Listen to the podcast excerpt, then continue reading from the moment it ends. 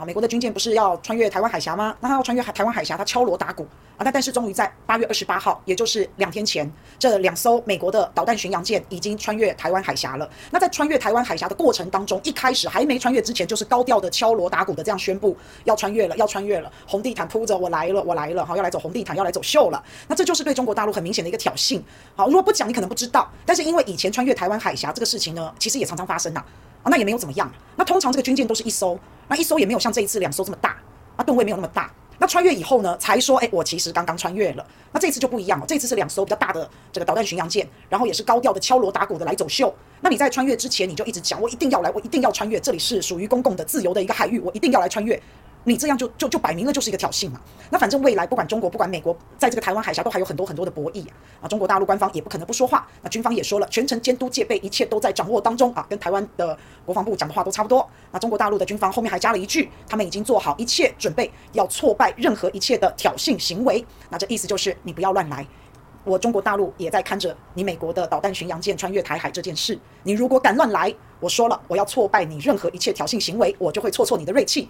那我相信应该不是像台湾一样拿小石头丢无人机，哈，应该不是这样。好可怜哦，我们国军真的好可怜哦，打又不敢打，现在有在讲了，说这为什么把他用枪打下来？好，那我们就看看之后，哎，会不会有没有可能哈？那美国官方怎么说？美国官方。他一方面说我们符合一中原则，我就算穿越台湾海峡，我也符合一中原则。那美国另外一方面他又说，台湾海峡本来就是自由开放的区域啊，这本来就是这个地方的一个原则啊。好啊，我要穿越，那我也是依法有据嘛。啊，所以话都给他讲完了，这个厉害了，他怎么讲都可以。他嘴上面说，诶，一个中国原则，好，他嘴上也是给中国大陆面子，但是行为上又是高调挑衅，刀切豆腐两面光嘛，怎么样都可以啊，怎么样他都通吃就对了。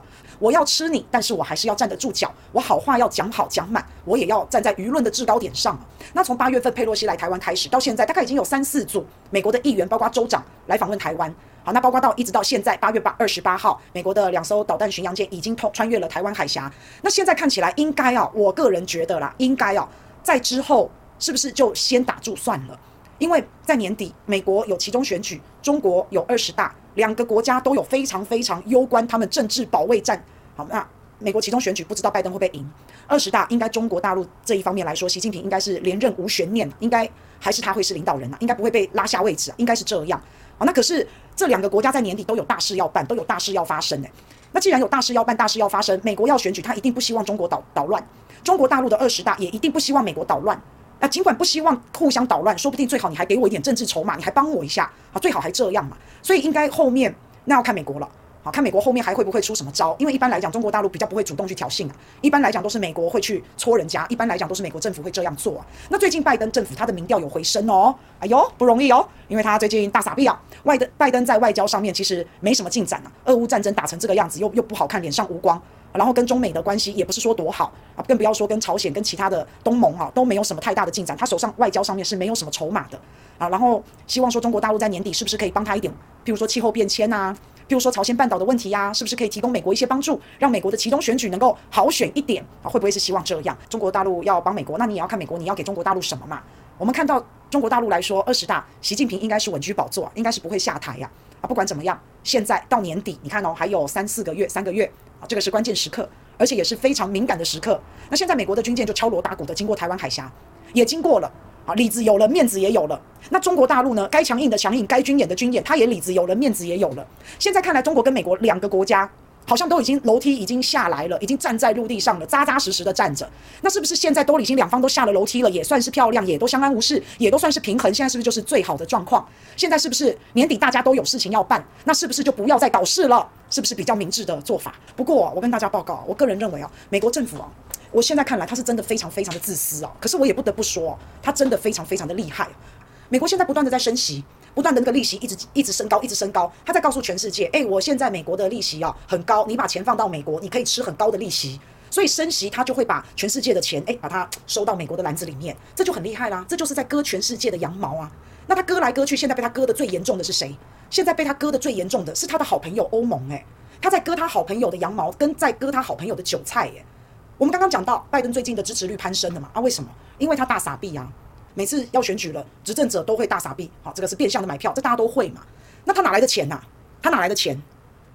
那他就是去割羊毛割来的嘛。他就是利用升息、升息再升息，所以钱都跑到美国了，因为美国的利息好。那再加上美国一手拱火的这个俄乌战争，俄乌战争像欧洲这么乱，欧洲能源大短缺，那这个资金到底要去哪？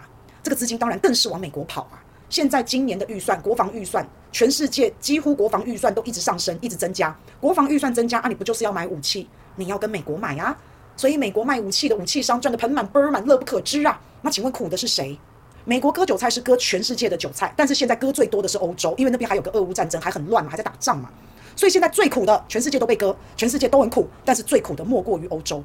尤其是法国、德国、欧盟这些国家，很需要天然气的，很需要这些能源的，哇，那更是惨绝人寰，惨到一个不行啊！欧洲普遍国家这个电费都上涨，能源全部都上涨。最近我看到欧元跟美元竟然一比一耶，一比一是个什么概念？以前有到一比一点六哦，以前一比一点六的时候，大家都要欧元，大家觉得欧洲发展好，我欧元握在手上，它的前景看好，所以欧元就一直涨，一直涨，因为大家都要嘛。以前美元是没有欧元强的耶。结果现在不要说到了一比一，我今天早上看是一比一啦。我前两天看欧元还比美国美元低耶，好，所以你看看，你看看制造一场俄乌战争，哇塞，多开心啊！钱全部跑到美国的口袋去了，你口口声声的你跟欧盟称兄道弟，结果你现在去抢你兄弟的钱，抢你兄弟的粮，你还真的是很自私，你还真的是很不道德诶。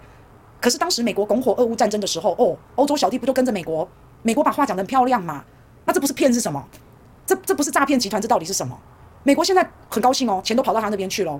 可是我跟大家说，长期下来这是不可行的，长期下来是很笨的，是很不明智的。大家其实都看穿了美国的诡计，诶，都已经看穿了美国的心思，诶。这些一直不断被美国欺负的国家，好，我举例来讲，俄乌战争，美国就是一直想弄死俄罗斯嘛。那美国也一直想要弄死中国大陆啊，一直要打压他，不要让他崛起啊。你知道这些国家，我讲难听点，他们是在被美国霸凌，诶，随便扣帽子到你身上，随便说你就没有人权，你就没有人权，这些大帽子一个一个往你头上扣。那你说这些被霸凌的国家到最后会不会凑在一起？你看看现在美国不就成功的把俄罗斯、中国和伊朗让他们几个被美国霸凌的国家走在一起了吗？其实俄罗斯对中国大陆是非常忌惮的耶。俄罗斯，你不要以为中国大陆崛起，俄罗斯很高兴诶。俄罗斯以前是非常不希望中国大陆崛起。俄罗斯最早以前他是中国大陆的大哥诶，他又是他的邻居，我怎么可能希望我的邻居崛起？可怎么可能希望我的邻居比我好？这样子我多没面子。何况我以前还是大哥，所以不管在北极的问题上面。好，然后不管在这个“一带一路”上面，其实俄罗斯对中国都是很忌惮的，都是非常的在防止的耶。可是现在不是喽，现在因为美国的关系，你到处因为你拳头大嘛，你是强权嘛。可是现在是不是被美国逼的走在一起了？伊朗也被美国制裁了那么那么那么久。他也受不了嘛，那他就现在这三个国家主要的就诶都走在一起啦，对吧？他们别无选择啊。所以俄罗斯、中国在军事上面有上合组织，在经济上面有金砖嘛，有金砖国家。这个也是我之前有跟大家讲的，金砖本来五国，现在在扩员当中，现在要招募更多人加入，所以在经济上面有金砖扩员啊。然后“一带一路”是吧？那你想想看，这一些国家聚在一起，越来越多人，你觉得这几个国家在一起，他要干嘛？他最后他除了经济、军事，大家可以互相照应之外，他们要不要搞个去美元化？以后我们都不要用美元了，我们都不要用美国货币了，我们用自己本国货币交易，或者是用人民币做结算。那这些事情不都是美国一手造成的吗？那当然，短时间你说要去美元化还很难呐。你说这些被霸凌的人也好，国家也好，你要形成一股气候也还很难呐。那你看看这些要结合在一起，被打、被打到、被打到硬凑在一起的一些人，那要成为一股力量，然后要再平反，要为自己平反。我说真的，还要一些时间呐。你说有没有可能这么快就去美元化？当然也不可能嘛，还是要。一段时间，可能五年，可能十年，不知道。但是为什么我说长时间来看，啊，美国是非常不明智的。现在你短时间看，美国在收割全世界的羊毛；你长时间来看，这些被霸凌的国家也好，这些还没被霸凌的国家也在看呢。甚至是美国自己的好朋友欧盟，你不，你我要是欧盟，我要是德国，我要是法国，我现在一定超欧的。搞什么啊？我跟你美国称兄道弟，我被你弄到，我被你讲动了，我被你给我画了一个大饼，讲动了。然后一直去扩张，北约一直去扩张，一直去扩张。因为美国，你告诉我，我们到时候联合起来一起制裁俄罗斯。结果，哎，不好意思，你要制裁俄罗斯，制裁它的能源，俄罗斯根本不受影响。你把俄罗斯踢出了用美元结算的交易系统 SWIFT，俄罗斯也现在老神在在。你一些大企业，你一些财团要退出俄罗斯，哇劲，马上就有其他人进去接手。你现在看到，你根本没有伤到俄罗斯的筋骨，你有没有伤到俄罗斯？有。